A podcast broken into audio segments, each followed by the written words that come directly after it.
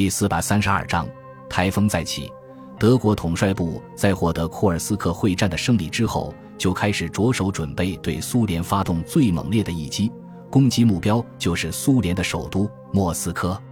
曼施坦因将军因为在库尔斯克会战中的卓越表现，被希特勒授予元帅军衔，担任中央集团军群的总司令官，全面指挥莫斯科战役。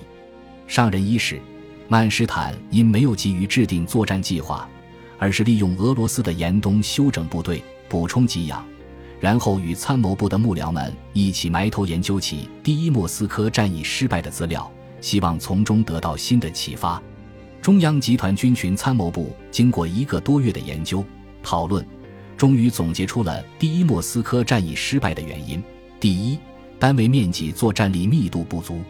中央集团军群在发起莫斯科战役的时候，总兵力为一百八十万人，坦克一千七百辆，火炮和迫击炮一点四万余门，飞机一千三百九十架。由于战场的面积巨大，平均下来的话，每平方公里内的德军人数、坦克数量、飞机数量仅仅是法国战役的三分之一。第二，后勤保障能力严重不足。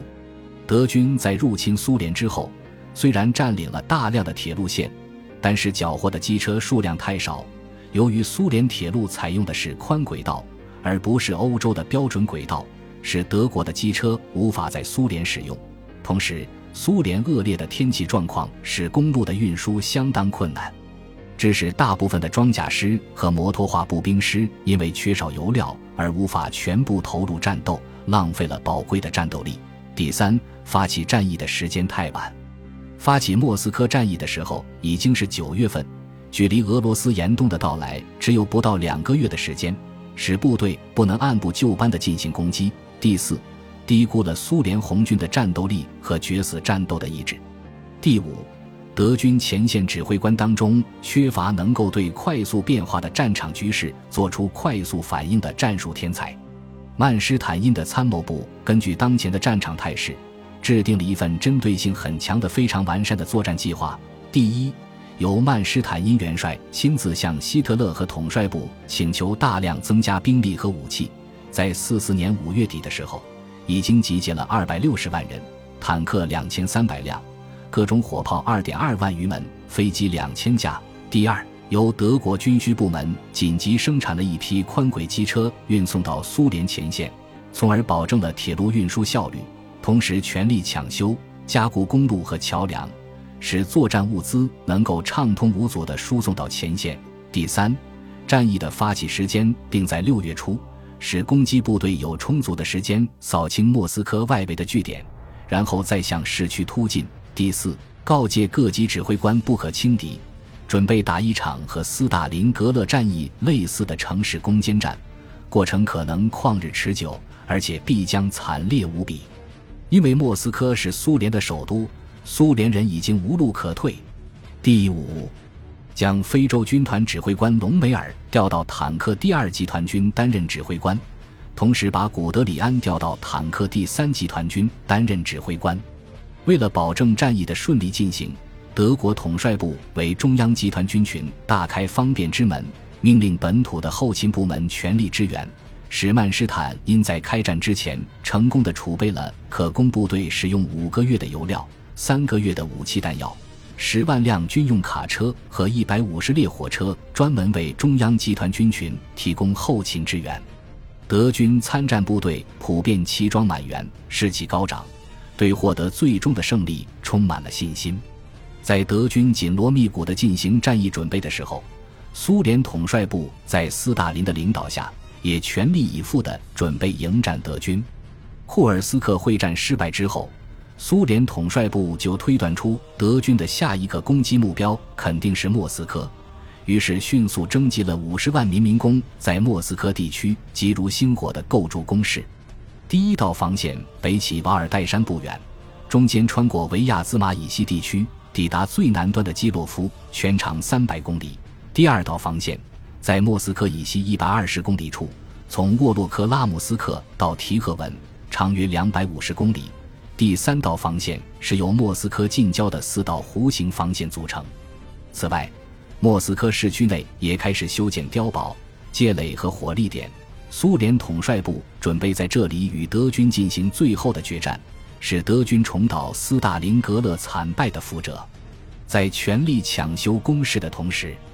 苏联统帅部在苏联全境发布动员令：十六岁至六十岁之间的男子，只要没有残疾，全部到新兵征集处报到。同时，把远东地区的边防部队悉数调回莫斯科。在战役开始之前，苏联勉强拼凑出一百四十万人。坦克八百辆，火炮和迫击炮八千门，飞机七百架。斯大林为了赢得更多的时间来积聚力量，经过与其他苏联领导人秘密磋商之后，通过原德国驻苏联大使舒伦堡向希特勒提出停战要求，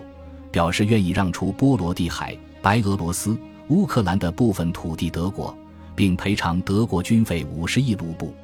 然而。苏联同意出让的地区几乎全部在德军的控制下，胜券在握的希特勒断然拒绝了苏方的建议。如此一来，就把斯大林和苏联政府逼到了绝路上。一九四四年五月三十日，希特勒亲自飞抵中央集团军群的司令部所在地库尔斯克，为参战部队鼓舞士气。一九四四年六月四日凌晨四点半钟。德军中央集团军群发起了同样代号为“台风”的计划，向莫斯科外围的红军阵地发起全面攻击。德国空军出动了一千两百架战斗轰炸机，对苏联红军的前线阵地和纵深的交通线进行了猛烈的空袭，掀开了莫斯科战役的序幕。紧接着，德国炮兵群开始了长达三个小时的炮火准备，一时间地动山摇，声震云霄。长达数百公里的战线上，到处是熊熊的烈火和浓浓的硝烟。炮击向红军阵地纵深延伸之后，德国中央集团军群从西南两个方向发起强攻。西路军的指挥官是古德里安，南路军指挥官是隆美尔。开战之后的十天时间里，德军采用步兵正面强攻前置和侧翼突击来牵制守军。机动性强的装甲部队则在强大的空军掩护下进行大范围的迂回包抄，连续突破莫斯科外围的两道防线，逼近莫斯科近郊。保卫莫斯科外围工事的七十多万军队大部分遭到德军的合围，只有不到十万人突围而出，进入莫斯科市区。六月十八日，隆美尔率领的第二坦克集团军占领图拉之后。立即马不停蹄地向莫斯科南部郊区进军。隆美尔根据自己在非洲的城市攻坚战中获得经验，首先投入三个步兵师先行突破，而后投入坦克师扩大战果，从而避免了密集坦克编队来在突击苏军纵深防御体系时的大量伤亡。由于第一次莫斯科战役当中，德军装甲部队指挥官采用的战术与隆美尔截然不同。故而守军仍然按照以前的经验，在一线阵地部署了大量的反坦克武器，结果被隆美尔打得措手不及，在两天之内就突入市区两公里。斯大林连续投入了五个步兵师和三个民兵师，才将德军击退了数百米，暂时遏制住德军的攻势。隆美尔当即改变战术，把坦克分成小队，在步兵战斗小组的配合下进行大胆的穿插。同时请求空军全力支援地面战斗，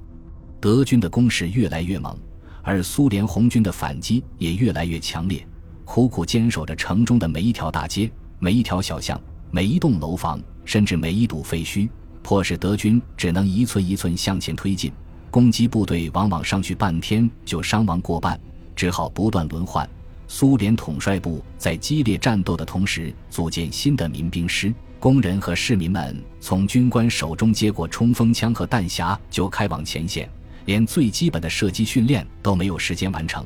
这些部队完全是依靠满腔的爱国热情来战斗，所以伤亡特别大。一个师能生还一千人，已经是万幸。